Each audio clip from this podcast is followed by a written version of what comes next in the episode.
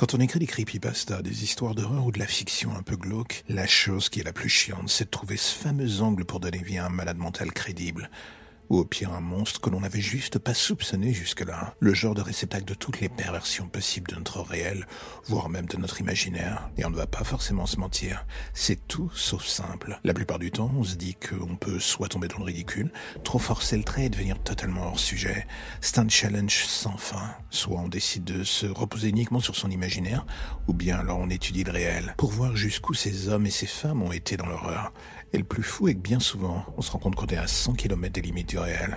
D'un pays à l'autre, d'un siècle à l'autre d'ailleurs, le mythe du tueur en série, au-delà de sa version hollywoodienne, a toujours existé. Et c'est en creusant ce mythe et réalisant combien la réalité est souvent plus folle et atroce que la fiction, qu'on se rend compte de l'énorme décalage qu'il y a entre l'historique et nos écrits pas toujours aussi efficaces qu'un véritable fait divers en termes d'horreur. Comme je disais, le mythe du tueur en série est aussi vieux que les légendes urbaines qui les entourent. C'est aussi ce qui est le plus effrayant dans le fond.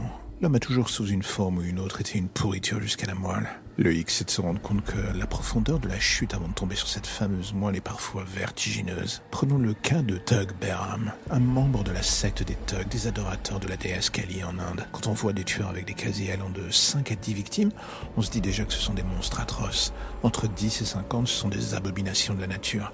Alors imaginez un court instant où votre cerveau classerait ce personnage. Tug Behram, entre 1790 et 1840, date de sa mort par pendaison, a massacré et tué près de 930 personnes.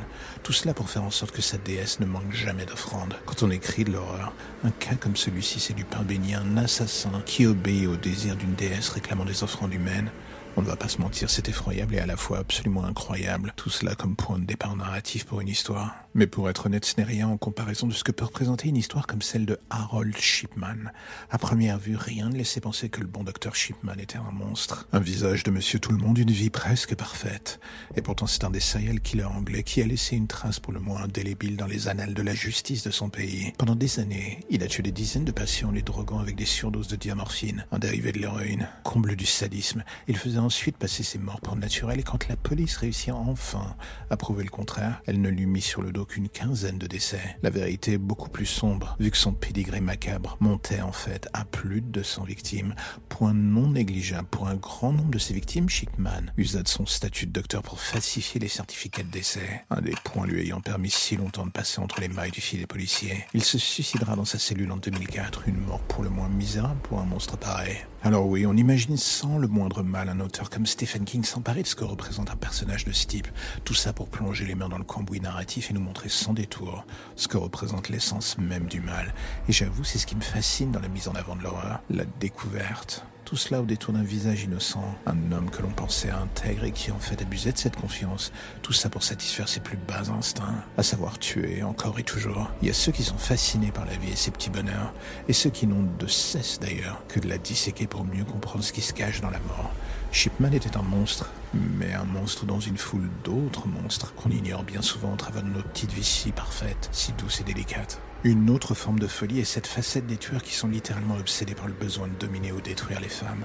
Robert Hansen était l'un d'eux. Si l'on devait définir ce personnage, il serait l'incarnation incel des chasses du comte Zaroff. Sa spécialité est pour le moins atroce. Tout comme le docteur Shipman, il avait cette facette du bon père de famille, du citoyen modèle que personne ne soupçonne d'être une aberration de la nature. Et sous ce masque se cachait son vrai visage, celui d'un homme adepte de la chasse version humaine. Il adorait enlever les prostituées ou les stripteaseuses, tout ça pour les emmener dans les bois, une fois à l'écart de la civilisation. C'est alors que débutait son petit plaisir, celui de les faire se déshabiller, d'attendre qu'elles soient nues et de leur offrir un choix pour le moins unique. Elles pouvaient survivre si elles arrivaient à lui échapper. Hansen connaissait le terrain de chasse, l'endroit où il les emmenait, c'était les forêts de l'Alaska. Il les connaissait comme sa poche, autant être honnête, les dés étaient pipés dès le départ. Quand il fut enfin arrêté en 1984, on le condamna à ni plus ni moins que 461 années de prison pour plus d'une quinzaine de meurtres. Et c'est au travers de ce genre de portrait que se dessinent vaguement les contours du mal à l'état pur, celui que les auteurs tentent de retranscrire ou travestir, tout cela dans le grand bain de la fiction. Est-ce que cela fonctionne à merveille et à tous les coups? Certains auteurs arrivent à avoir ce don si particulier de se mettre dans les chaussures de ce genre de personnage. Est-ce que l'on peut parler talent ou de malédiction au final? La balle est au centre, on va dire. Et ce qui est d'autant plus fou est que bien souvent c'est dans le but, plus ou moins pervers, de distraire le grand public que les auteurs se mettent l'arrête au courbouillon. Un peu comme si l'idée au final devenait de banaliser un monstre pour convaincre le plus grand nombre que dans le fond, tout cela n'existe pas. Cela aide à mieux dormir le soir. Et on a moins d'appréhension inutile quand notre bon docteur nous sourit en fin de consultation. Le meilleur des mondes en somme.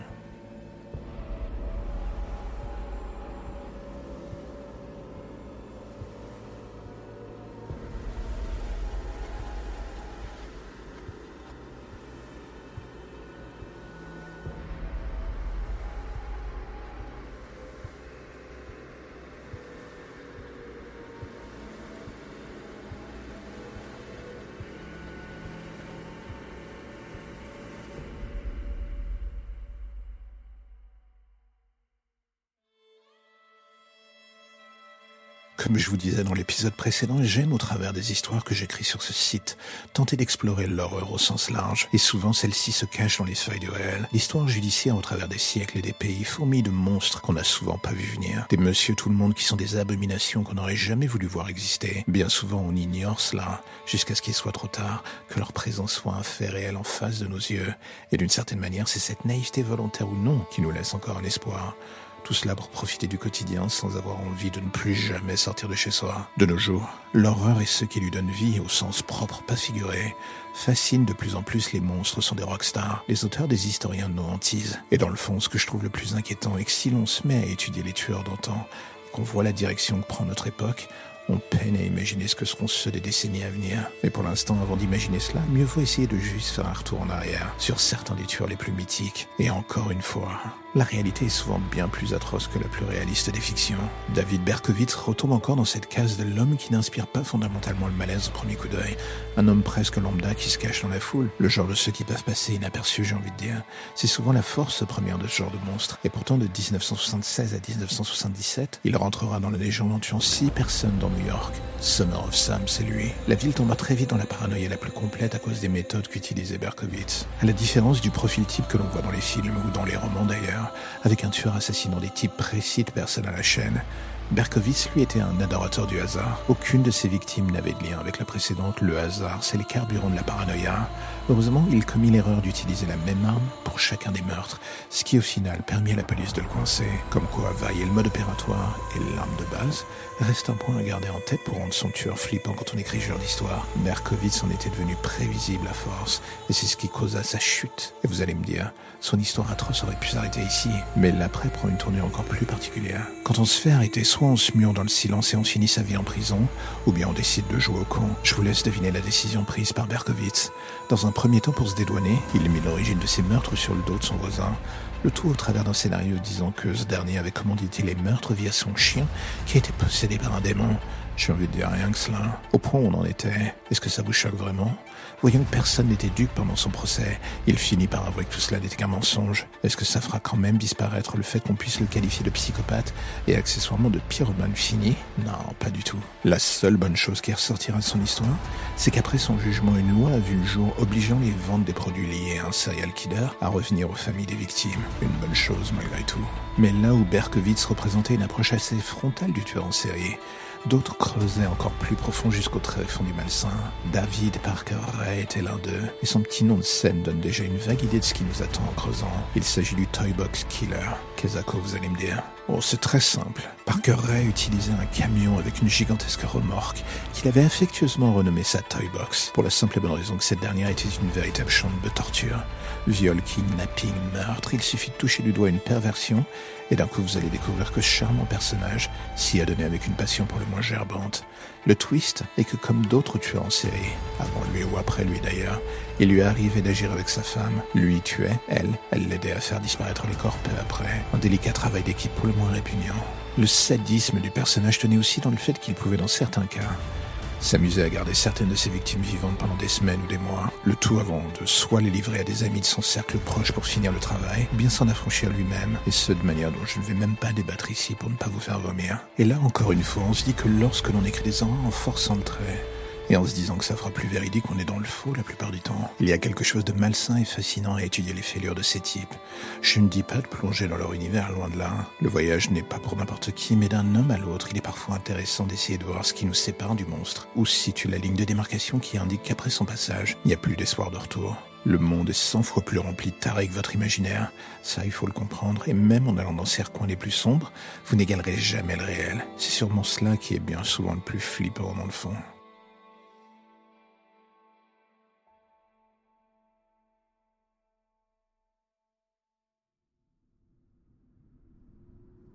Si vous êtes comme moi, votre vision du tueur en série a été façonnée par vos lectures, souvent d'auteurs à succès, de films hollywoodiens et de documentaires Netflix. Beaucoup de ces récits ont un point commun. Ils se passent loin de notre pays, ce qui agit d'une certaine manière comme une porte de sécurité pour le lecteur, l'auditeur ou le spectateur. On se tient à distance du mal et une fois l'excursion derrière la porte verte, on repart dans notre petite existence tranquillement, sans risque. J'avoue, c'est la méthode la plus simple. Mais ce qu'on oublie bien souvent est que la France n'est pas différente des autres pays. Certes, le mythe du serial killer est moins fort ici, mais l'histoire de notre pays possède elle aussi un bon lot de dingue en tout genre. Prenons un cas très simple. Les Anglais avaient Jack l'Éventreur, une légende urbaine qui continue de faire trembler l'inconscient collectif de nos jours. Nous, de notre côté, nous avons aussi un équivalent. Et ça, personne ne le sait, ou s'en souvient. Son nom, c'était Joseph Vacher. D'une zone à l'autre de la carte de France, il sema la mort sans distinction. Né en 1869 à Beaufort dans l'Isère, Vacher était un ancien soldat devenu par la suite un vagabond. Dans le petit monde des tueurs en série ayant sévi en France, il est un des premiers qu'on connaisse.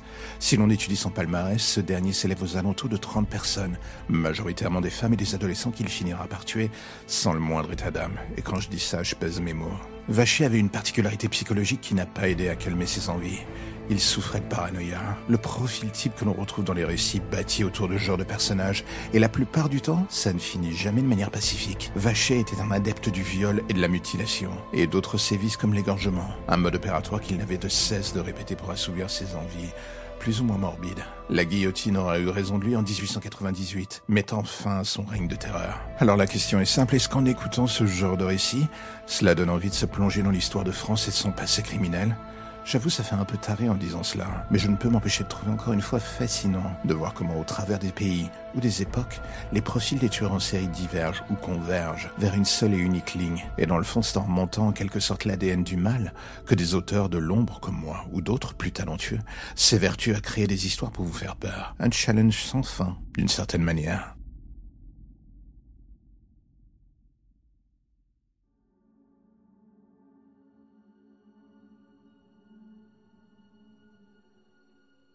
Qui bien souvent rend un tueur en série absolument abominable, c'est que la plupart du temps avant son arrestation, il avait réussi à se fondre de manière efficace dans l'ombre la plus tenace. Personne ne le voyait, personne ne soupçonnait même son existence. Une légende urbaine parmi d'autres, laissant surtout une immense traînée de victimes derrière lui qu'on ne relayait à rien. Et d'une certaine manière, Samuel Little par exemple, en est l'incarnation parfaite, incarcéré depuis fin 2014. Ce monstre est mort dans sa cellule du haut de ses 80 ans désormais. Mais avec lui, il a emmené beaucoup de victimes dans son tombeau, un nombre conséquent dont les corps ne furent jamais retrouvés. L'histoire de Samuel Little est pour le moins particulière. La police fédérale américaine le considère tout simplement comme le pire tueur en série de l'histoire des États-Unis. On va dire que d'emblée, cela pose le personnage, une certaine forme de l'abject qui se matérialise devant vos yeux au travers du visage presque banal de ce grand-père ancien boxeur. Durant son temps en prison, il a fini par avouer que le nombre de ses victimes dépassait les 90 personnes.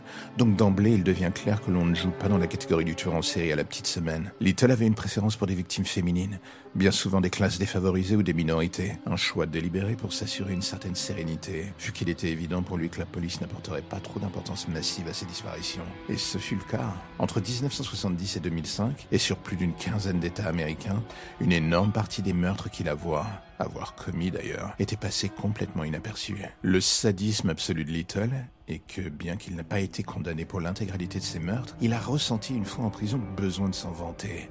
Une envie de reconnaissance, une volonté de montrer sa supériorité face à l'impuissance des policiers de l'époque, peut-être. Ou alors c'était un immense mélange de tout cela, sans nul doute. Et c'est ainsi que de fil en aiguille, Little va finir par avouer plus de 90 meurtres, et un véritable jeu absolument malsain s'engage entre lui et la police depuis sa cellule. Il aide littéralement cette dernière à remonter le fil de son parcours criminel. Il fait des portraits robots de mémoire, fournit des heures de témoignages filmés par la police, on peut alors se demander légitimement ce qui déraille dans la tête d'un tueur pour qu'il soit vexé une fois derrière les barreaux et fasse en sorte que la police reconnaisse son statut de pire tueur de l'histoire. Sur l'intégralité des meurtres supplémentaires qu'il finit par avouer, une cinquantaine furent validés comme potentiellement réels, une sorte de trophée mortuaire qui lui revint alors qu'il était en prison. Oui, vous pouvez le dire, c'est tout à fait glauque. Une grande partie des meurtres dont il fit mention à l'époque avaient été classés sans suite. Des cold cases en somme. Le genre de ceux dont tout le monde se fout et qui finissent par prendre la poussière dans un hangar que tout le monde a oublié. Faut de voir quand même que celui qui désirait le plus qu'on leur rende hommage, enfin surtout à lui, c'était le tueur lui-même.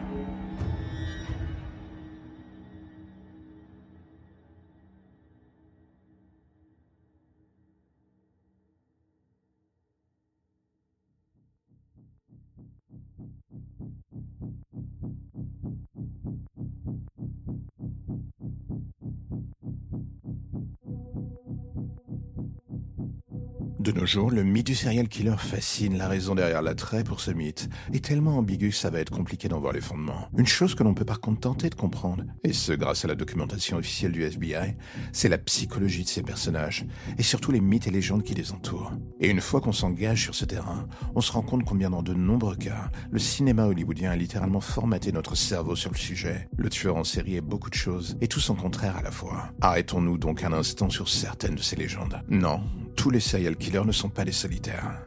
Alors oui, il y a des ajustements d'un cas à l'autre, mais la grande majorité des tueurs en série ne sont pas des loups solitaires, incapables de se mélanger à la population. Bien au contraire, dans la plupart des cas, ce sont des gens comme vous et moi. Ils n'ont bien souvent rien de fondamentalement malsain en apparence ou monstrueux. C'est ce qui fait leur force, leur capacité à ne pas attirer l'attention plus que de raison, est le point fort de leur personnalité. Et c'est ce qui fait que bien souvent, aussi bien la police que les voisins par exemple, ne se rendent compte que bien trop tard que le monstre qu'ils traquaient était sous leurs yeux depuis le début. Un grand classique en somme. J'ai envie de dire, si on cherche des exemples pour appuyer cette thèse, on peut parler du cas de Robert Yates, un tueur de prostituées actif pendant les années 90. Dans le civil, c'était un bon père de famille avec cinq enfants. Parfait cliché de la classe moyenne US. Et un ancien militaire décoré aussi. Personne ne l'aurait soupçonné, et pourtant, il poussa le vie jusqu'à enterrer le cadavre d'une de ses victimes dans son jardin, sous la fenêtre de sa propre chambre. On ne va pas se mentir, le monsieur était bel et bien dérangé. Un autre exemple, Gary Ridgway, The Green River Killer. Encore un exemple parfait ce merdier. 48 meurtres au compteur sur une période de 20 ans, tout ça dans la région de Seattle.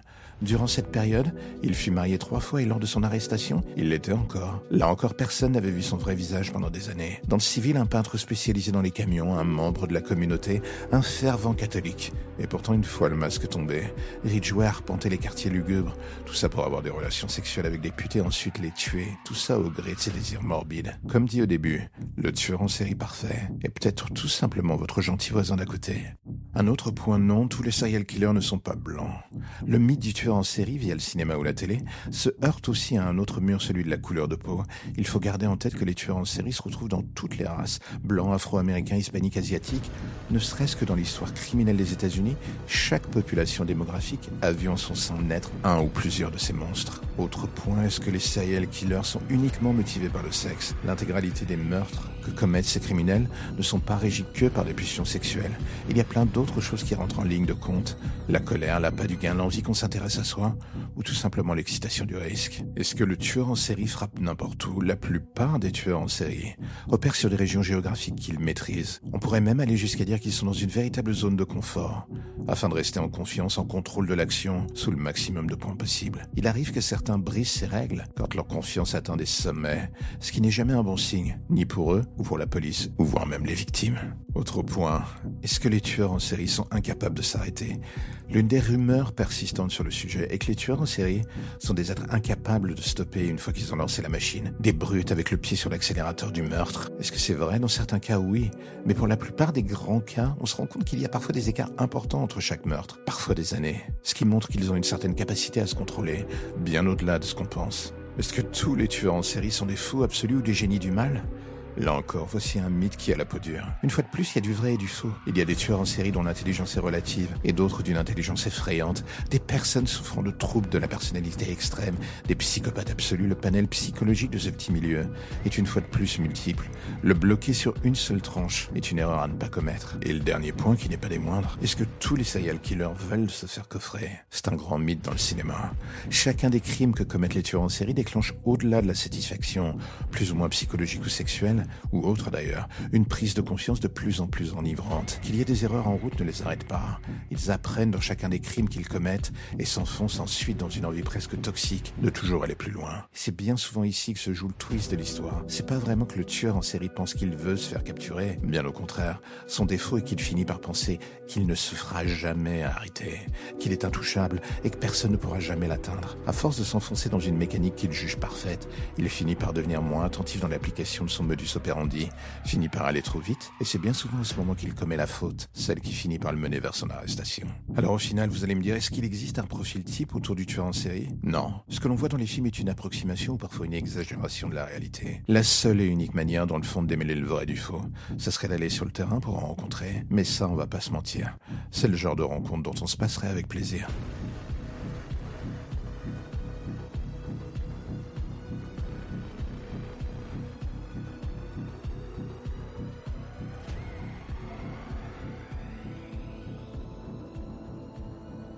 La première chose qui me frappa en me réveillant, c'était l'odeur des produits médicaux. Je détestais cela, et la deuxième, c'était ces hommes et ces femmes en tenue de médecin autour de moi. Je voulais soudainement hurler en voyant l'un d'eux s'approcher de moi avec un scalpel et commencer à faire une incision de plus en plus grande dans mon ventre, mais aucun son ne sortit de ma bouche. Je ressentais la douleur, mais je pouvais rien dire ni bouger. J'aurais voulu réussir à me lever pour m'enfuir, me défendre, les frapper, mais mon corps avait capitulé sur moi avec l'aide de ces produits que je chantais depuis le début. Et soudain, mon regard croisa celui d'une femme dans le groupe. Je vis un sourire se dessiner derrière son masque et lentement elle se rapprocha de moi alors que l'homme à côté d'elle plongeait ses mains dans mon ventre pour en extraire son contenu. Elle s'approcha de mon oreille et me dit délicatement Tu penses sincèrement qu'on ne sait pas que tu es réveillé? Cette petite phrase fut reprise en cœur par ses collègues et alors que la douleur devenait de plus en plus intense jusqu'à l'insoutenable, je vis l'un des hommes sortir quelque chose de mon ventre et me le montrer. C'était mon cœur qui battait encore. Il le jeta sans ménagement dans la poubelle à côté de lui. Le bruit qu'il fit en s'écrasant fut la dernière chose que j'entendis avant de mourir. Allez, encore une petite histoire pour la route, et cette fois-ci, j'ai envie de vous dire, rassurez-vous, il ne sera pas nécessaire d'avoir le cœur sur la main pour l'apprécier, je vous le promets. J'ai toujours eu une vraie passion pour le métier de babysitter.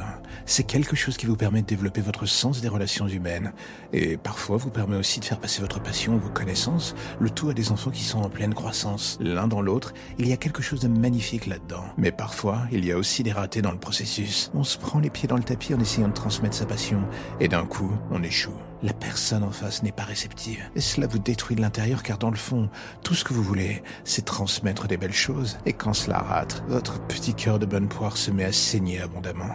Alors du coup, vous prenez sur vous en attendant la prochaine rencontre. Et parfois, l'attente vous paraît si interminable. Surtout quand l'enfant ne cesse de pleurer. Et pourtant, même en lui rendant visite chaque soir, je continue de l'entendre qui chouine encore et encore. Ce soir, ses pleurs sont devenus enfin plus faibles. Peut-être qu'elle manque enfin d'oxygène dans son cercueil. Elle aura été une combattante jusqu'au bout.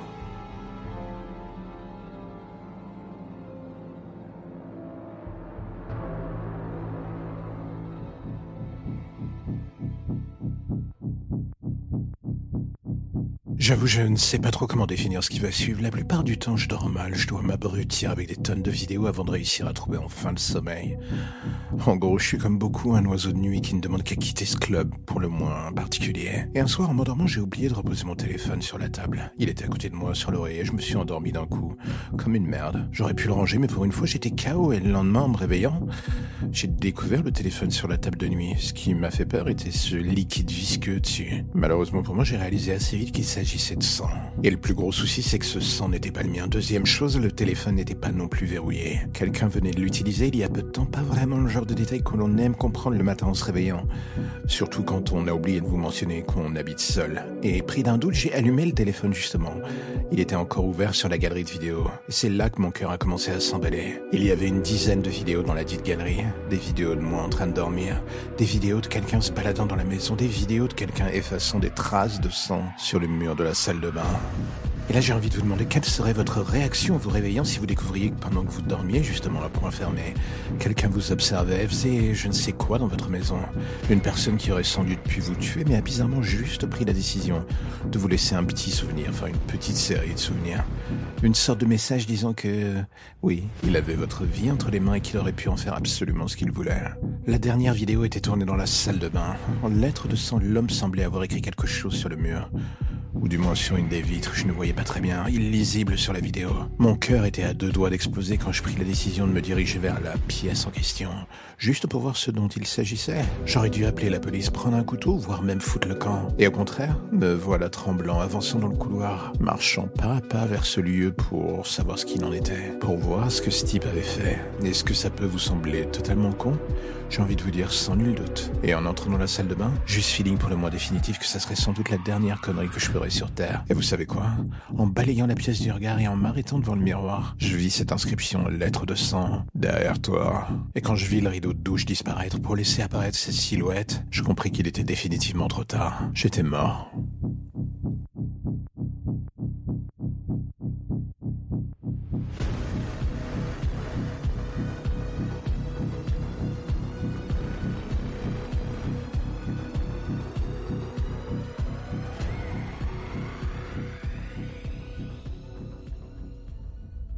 La plupart du temps, j'aime bien monter sur les toits pour regarder l'horizon, en me demandant à quoi ça ressemblait avant. J'entends par là quand la Terre avait encore un aspect plus ou moins terrestre. De nos jours, avoir les pieds sur Terre au sens premier du terme, ça veut plus dire grand-chose. Les riches habitent sur les dernières zones non immergées. Et nous, le reste, la plèbe. Eh bien écoutez, on survit en surface, là où l'eau nous tolère encore une fois, dans les ruines de ce monde qu'ils nous ont laissé en cadeau.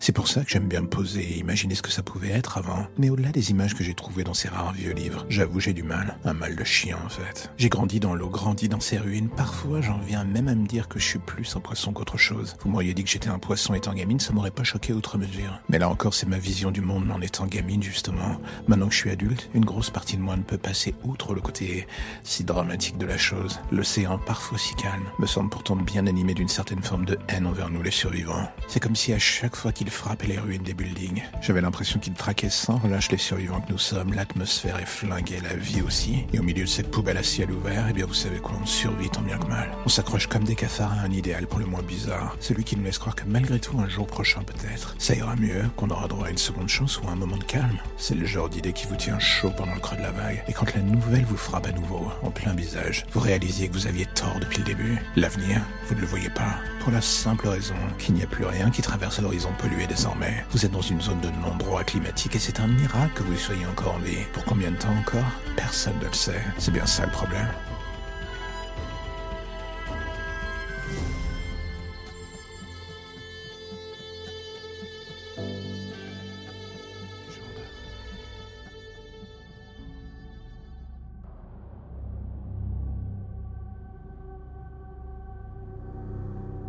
Cela fait six mois que je suis célibataire. Six mois que toutes mes amies me disent Mais vas-y, mets-toi sur un site de rencontre, amuse-toi, faut que tu te bouges, bordel. Bon, j'avoue, la pandémie a pas trop aidé à faire en sorte que la situation devienne idyllique de ce côté. Puis un jour, je sais pas pourquoi j'ai sauté le pas. Peut-être par dépit, j'en sais plus rien, à vrai dire. Et j'ai enfin mis le doigt dans l'engrenage à nouveau. C'est à ce moment-là qu'on se rend compte combien c'est chiant de se remettre dans le jeu. Il faudrait apprendre, se tromper, faire face à nouveau aux lourdeaux, aux dick pics de mecs en manque et faire le tri. Avec le temps, j'avais presque fini par oublier combien c'était la partie la plus chiante du jeu. Et après quelques traversées dans le désert, j'ai fini par rencontrer ce mec. Enfin, lui, je veux dire son profil d'homme idéal. Un mec qui vous parle sans vous considérer comme un bout de chair. Fait attention à vous, s'intéresse à ce que vous dites et vous laisse le temps de vous révéler. Sans jamais vous mettre la pression. J'avoue, ce genre de cadeau tombé du ciel, je n'y croyais plus alors. J'ai creusé, et chaque soir, alors qu'on se dévoilait un peu plus, la tension montait étape par étape, et j'avoue qu'à force, j'ai fini par prendre goût à le jeu de séduction pour le moins différent. Jusqu'au jour où finit par tomber la fameuse question qu'on attend. On se rencontre et vous savez quoi? Bah comme une idiote, j'ai dit oui. Pensant que j'allais tomber dans le scénario parfait d'une comédie romantique à l'américaine, je voulais y croire un instant. Pourquoi? La lassitude, sûrement. Est-ce que c'était la meilleure idée du monde? Je vous laisse réfléchir un court instant. Et j'imagine que vous avez bien entendu compris que non. La première chose qui me frappa en arrivant sur le lieu de ce rendez-vous, c'est que moi qui pensais découvrir un bar, je me retrouvais plutôt dans une sorte de maison close un peu bizarre, un truc New Age. La déco me dépassait un peu, enfin. C'est l'impression que j'ai eue en passant la porte. La deuxième chose bizarre était d'emblée d'avoir cette impression encore tenace que tout le monde me regardait, m'attendait. Et au milieu de la foule, il était là, assis au bar, à m'attendre, lui. Totalement à l'image de ses photos, le même charme, la même aura. J'avais en tête nos derniers échanges, nos sous-entendus et tout le reste, et j'avoue surtout qu'en m'asseyant en face de lui, la chose que j'imaginais n'avait pas vraiment à voir avec la physique quantique. Je pense que tout le monde connaît ce moment où on a juste envie d'oublier les règles de la vie civile, ce genre de moment où on se fout à peu près de tout et tout ce qui compte d'ailleurs. C'est de se faire plaisir d'une manière ou d'une autre. Cinq minutes plus tard, dans les toilettes du lieu où on était, autant dire que l'on était vraiment sur la même longueur d'onde. Fini les tentatives de séduction, on rentrait dans le dur. Et c'est à ce moment précis que je l'ai senti remonter à la surface, celle qui partage mon corps et mon esprit. Et alors que je nous voyais en train de faire l'amour devant ce miroir, j'ai vu mon visage se métamorphoser. Et d'un coup, je me suis souvenu des raisons de mon célibat. J'avais mis de côté cette partie de moi, cette menthe religieuse assoiffée de sang. Et d'un coup, la sensualité s'évapora dans un cri. Celui de cet homme qui méritait sûrement autre chose. Je le revis tituber en se portant la main à la gorge pour endiguer le flot de sang qui en coulait. Je me revis dans le miroir, la bouche pleine de son sang, et avec un sourire démoniaque. Il s'écroula enfin dans une flaque de sang de plus en plus grande. Et là, à cet instant, la seule chose que je vis, ce n'était pas lui agonisant à mes pieds, c'était juste ce sang qui était là pour moi. Des mois, elle fut une créature de la nuit habillée bien besoin un jour ou l'autre de revenir à la source de son existence. Et ce soir-là, impuissante une fois de plus, j'avais donné les rênes de mon existence justement à cette chose, au prix d'une vie pour étendre encore plus la mienne. J'étais la source du mal en fait, que je le veuille ou non.